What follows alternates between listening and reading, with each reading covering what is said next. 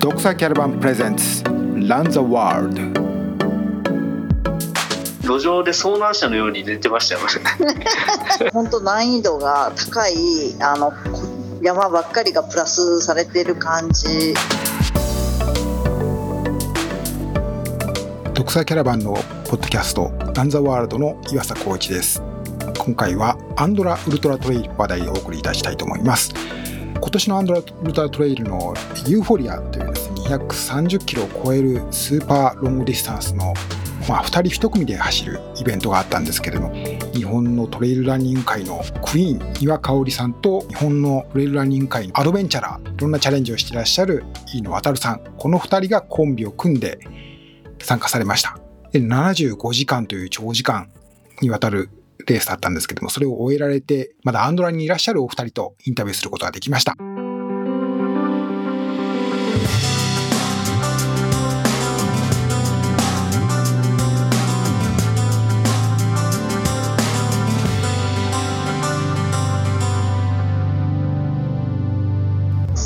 というわけでこうアンドラウルトラトレイルのユーフォリアを終えられたばっかりのにわかおりさんと飯野渡さんです。お疲れ様です。今日はありがとうございます。まだ向こうにいら、はい、現地にいらっしゃるお二人にお話伺ってます。よろしくお願いします。はい、よろしくお願いします。まずちょっと飯野さんに伺いましょうかね。このユーフォリアこのアンドラウルトラトレイルのユーフォリアこれどういうコースだったかレースだったかちょっと簡単にこう印象を。距離は233キロで、はい、えっ、ー、と累積標高がまあ2万メートルというのであの、まあ、トレイルレースなんですけれども、まあ、その中でも結構アップダウンの激しいレースで、えっと、他のトレイルレースに比べるとかなり、えっと、テクニカルだったり過酷だったりします。でそれがまず一つの特徴ででもう一つそのアンドラでのこのレースっていろんなカテゴリーがあってこのユーフォリアっていうのはペア、えー、と2人で、えー、と一緒にあのレースをするっていう、えー、レースです。それが2つ目の特徴ですね。お二人がまあこう男女のペアを組んで2人1組での参加ということなんですよね。岩さんに伺えればと思うんですけどお二人のレースは順調に進みましたでしょう？そうですね実際まあ計画がほとんど私が立ててなぜなら私の方が走力がないので絶対的にその合わせてもらうことになるんで私のペースに私が飯野さんのペースで走ることは絶対無理なんで 私がまあこうタイムチャートを全体的に作ってあと私の方がこっちに早く入れるので思想をして、まあ、ここはちょっと思ったより時間かかりそうだなとかここは思ったより早く走れるなっていうので微調整して計画立てたんですけども順調すぎるぐらいちょっと順調にいきまして思想定してたより実は10時間ぐらい早くゴールしました。あえーと、タイムは75時間台ですよね。はい、はいで全体の中ではこう4番目にフィニッシュしたペアということですので、はい、まあその多くの男子だけのペアとかもたくさんいる中でこう男女のペアが前線したその前にフィニッシュしたのも男女のペアだったと思うんですけどね、はい、はい、えー、大いに前線したとすごいことなんですけれどもあれですかねそのちょっと私も途中経過何度かちゃちゃ見てたんですけれどもやっぱり75時間となるとやっぱり途中仮眠とか休憩とかかなり1時間2時間とかっていう単位で取られたりもしましたですよね。そういうのもある程度こう2人で相談して計画した通りにいった感じなんですもともとは2時間大きい江戸で2時間ずつ寝る計画にしてたんですけど。そうですね、やっぱりレースになるとお互いやっぱ落ち着かなくて2時間も寝れなかったですね、うん、うん、トータルで僕らその今おっしゃったように2時間かける3回で6時間だったんですけどそういう予定だったってことですかね。はい。計画、はい、そういう計画だったんですけれども、うん、結果的に寝たのは全部合わせて、えっと、1時間半から2時間ぐらい、うんそうですね。ででお互いそのレース中話してたんですけど2時間寝るのって怖いよねっていう話ですね。怖いっていうのはそのその間に抜かれてしまうっていう。のが怖いもちろん寝たいですけれども。じゃあ寝てるうちに なんか騒がしくなってきたから飛び起きるなんてことも。あのマッサージとか受けられるので、うん、そういうとことか知ってもらうとストンって寝てしまうんですね。そうすると周りの音が、まあ、疲労もあるんでシャットダウンされるんで騒がしくて起きるってことはなかったですね。なのでサポートで、えっと、来てくれた方起こしてもらってやっとこさ起きるって感じです、当然そうやって走りながらの75時間の、まあ、かかるわけですから、まあ、そこで、ね、そうですもうぐっすり眠るぐらいの疲労が当然ね、あるわけですね。そうですね。大きなエイドとかそういう、えっと、休めるところで睡眠をとったっていうのとあともう一つで睡眠時間を削ってったんであの途中の道コース上でやっぱりどうしても眠くなって。えーと 2, ね、2回か3回ぐらい、えーと、と寝ましたね。山の中で。何もない山の中で倒れてそうそう。写真をね添付したいんですけれどもあのね本当に路上で遭難者のように寝てましたよ。山の中で。それ昼間昼間ですか？夜。夜ですか、うん、それは夜はそんなに危険なく寝れた感じなんですか？いろんなとこありましたねあの岩場があって吹きさらしのところもところとか、まあ、気温はわりかし低いところ低いといっても、まあ、2,000m とか 1,500m ぐらいのとこなんですけどそこでも、まあまあ、快適に暑かったりしましたけど、ね、乾燥してたからそこは大丈夫でしたね。じゃあおおむね今年はコンディションというかレース中の気象条件とかはかなり恵まれた状況でははい、まあまあそれなりに高い山ですからいろんなリスクもある当然あるとは思いますけれども。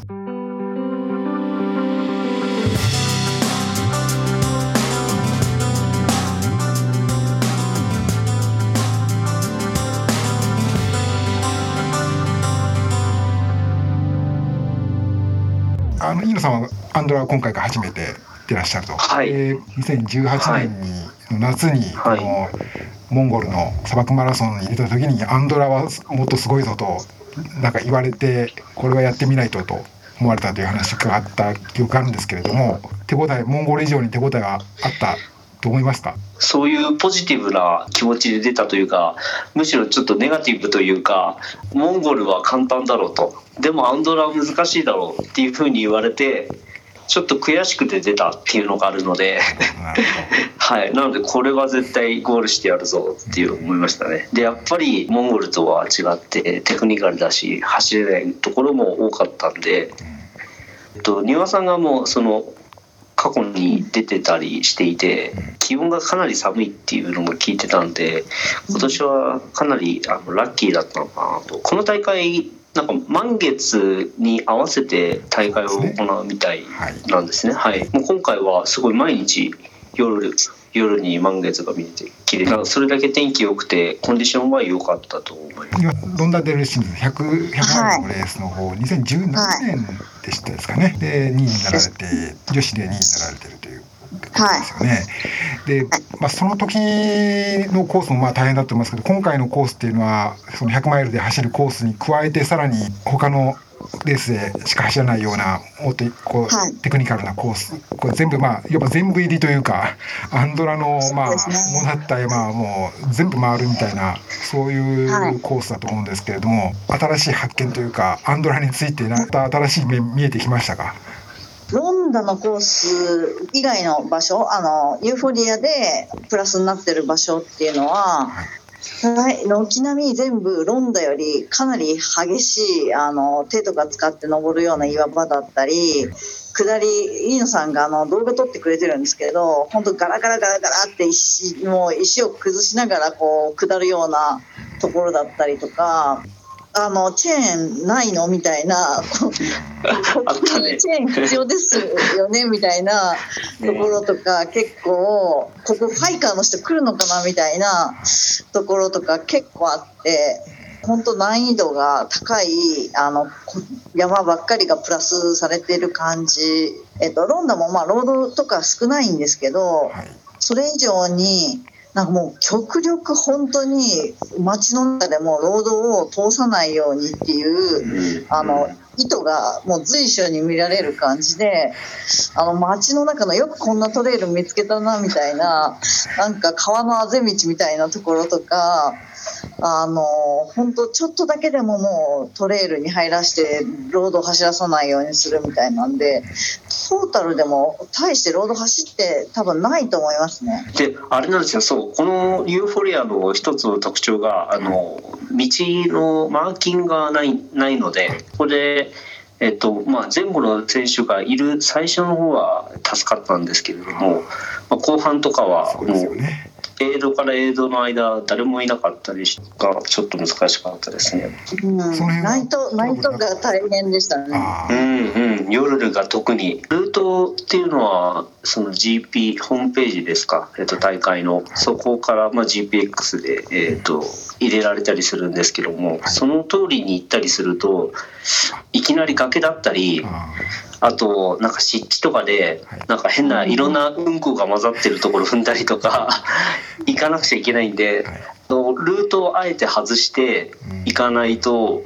進めないところもあったりする。目で見たことを重視しないといけない。あそうそうそう。多分あれなんですよ。GPX ファイルがちょっと簡略化されてるんですよね。その、はい、1秒ごととかじゃないってことですよね。多分ね。そうですね。そうですね。前後に選手がいると勝手に、まあ例えばオレンジのウェア着てる人がいたらオレンジ先生って名付け名付けて その人についてったりして。はい。はい。で何度も出てるいらっしゃる人もいるだろうから。そうですね。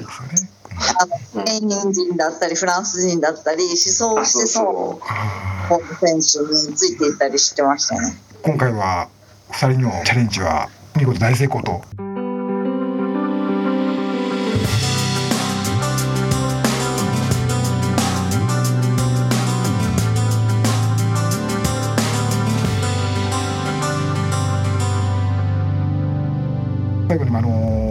お二人のまあ近況というか今後あの予定というかちょっと伺えればと思うんですけど、丹羽さんは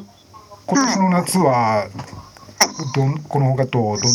予定されてるとかえっ、とねこの後あれです。9月にトルデジアンがあります。なるほど。はい。10周年記念でしたよね今年。そうですそうです、ね、はい。今回あのリサって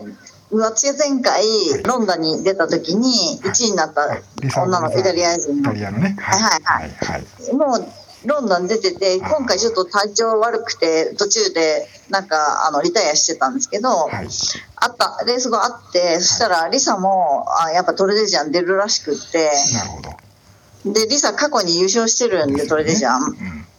ね、なんでまた、まあ、これまたバトルになるなと思ってそれに向けて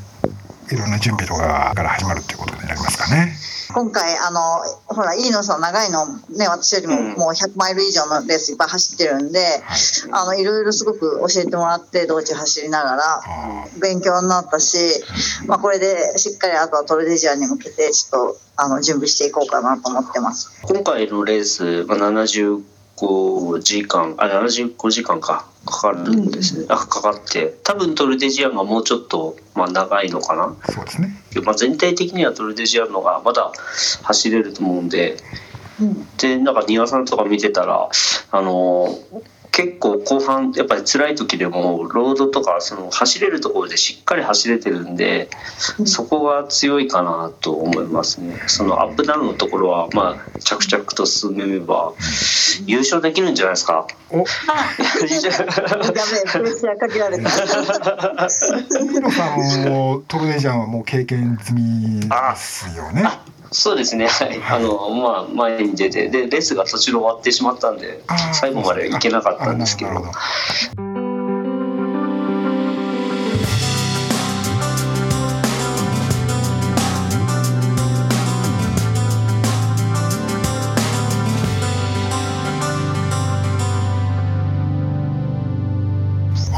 飯野さんなんですけれども新しい、はい、お仕事も変わられて新しい環境の中でやってらっしゃるって聞いたんですけどそれはお話しても大丈夫なんですか？あもちろんはい。あの、はい、あの Fields on Earth っていう会社で、ね、はい、はい、あのまあ、いくつかいろいろあの仕事はあるんですけど、まあ、大きな仕事の一つにその日本の選手を海外のトレイルレースに、えーとまあ、アテンドしたりレースの中盤をサポートしたりとかそういった仕事をしようとする仕事ですね。はい、これやっぱりこの今までの経験からもっと日本のランナーあるいは海外のランナーにお互いその日本の、まあ、インバウンドアウトバウンドというかこう来てもらって、はい、行ってもらってっていうことをもっとしてはい、してもらえたらいいなという気持ちがあったということなんですかね。あはいまさにもうおっしゃる通りで僕はその海外のレースをたくさん出てきてであの海外のレースもちろんあの一番有名な UTMB っていうのがあるんですけれども、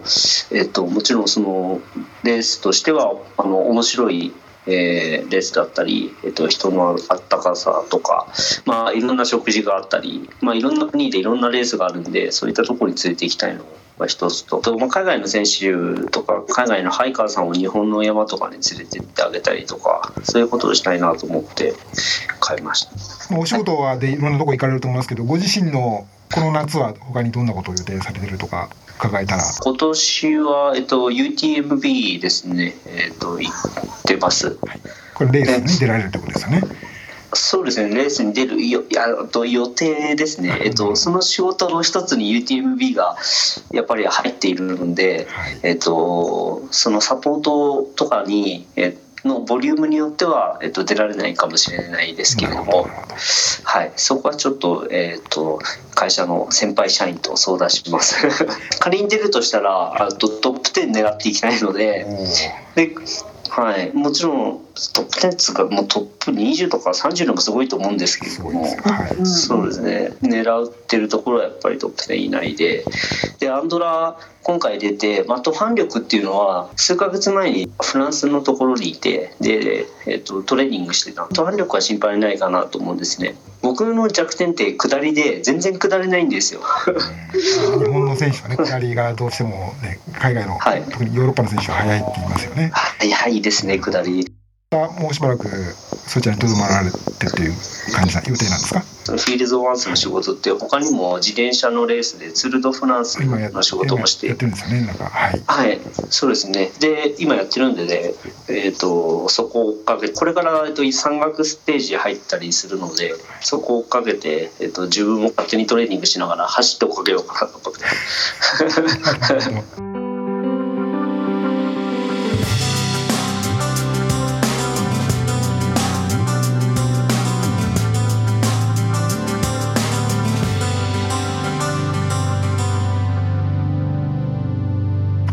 あ、それぞれの夏の大きな目標に向けてそうですね。一歩踏み出されるということですよね。今回のこの話ああのユーフォリア2人で走った話って、はい、やっぱすごい75時間もずっと2人でこう走ってたんでいろんな面白い、まあ、エピソードとかもあったんですけどあの8月2日にあの都内の酒屋スポーツで報告会があるんで、報告会、はい、もしあのよければ皆さんそちらに来てくださればあの詳しいお話がいろいろ聞けるので、ありがとうございます。じゃあちょっとあのリンクをあのポッドキャストのあの紹介文のところに貼っておきますので、ぜひはい。ありがとうございます。ありがとうございます。はい、わ、かりました。じゃあ詳しい話はそちらの酒井さんでまた聞いていただければと思います。はい、アンドラウルトラトレイルのユーフォリアフィニッシュされたばかりの丹羽薫さんと飯野航さんにお話伺いました。ありがとうございました。はい、ありがとうございました。 DogsorCaravan presents Run the World。今回は丹羽薫さんと飯野航さんのお話を伺いました。まあ、アンドラウルトラトレイルのユーフォリア超ロングディスタンスのレースなんですけれども、この75時間。でうちこうエイドで休んで寝たのはまあ1時間とか1時間半とか2時間ということですので非常に厳しいレースでコースのそばで寝ちゃったなんてことをおっしゃってました。そういう非常にタフなレースだったんですけどもやっぱお二人は非常に楽しそうな話ぶりでしたよね。それが非常に印象に残りました。と酒屋スポーツで8月にイベントあるそうですので興味のある方はぜひ行ってみていただければと思います。ドクサーキャルバンプレゼンツランザワールド。トレイルランニング、スカイランニング、ウルトラマラソンに関するいろんな方の話題をお届けしてお話聞いていきたいと思っています。どうぞこれからもよろしくお願いいたします。お相手は、ドクサーキャラバン岩佐光一でした。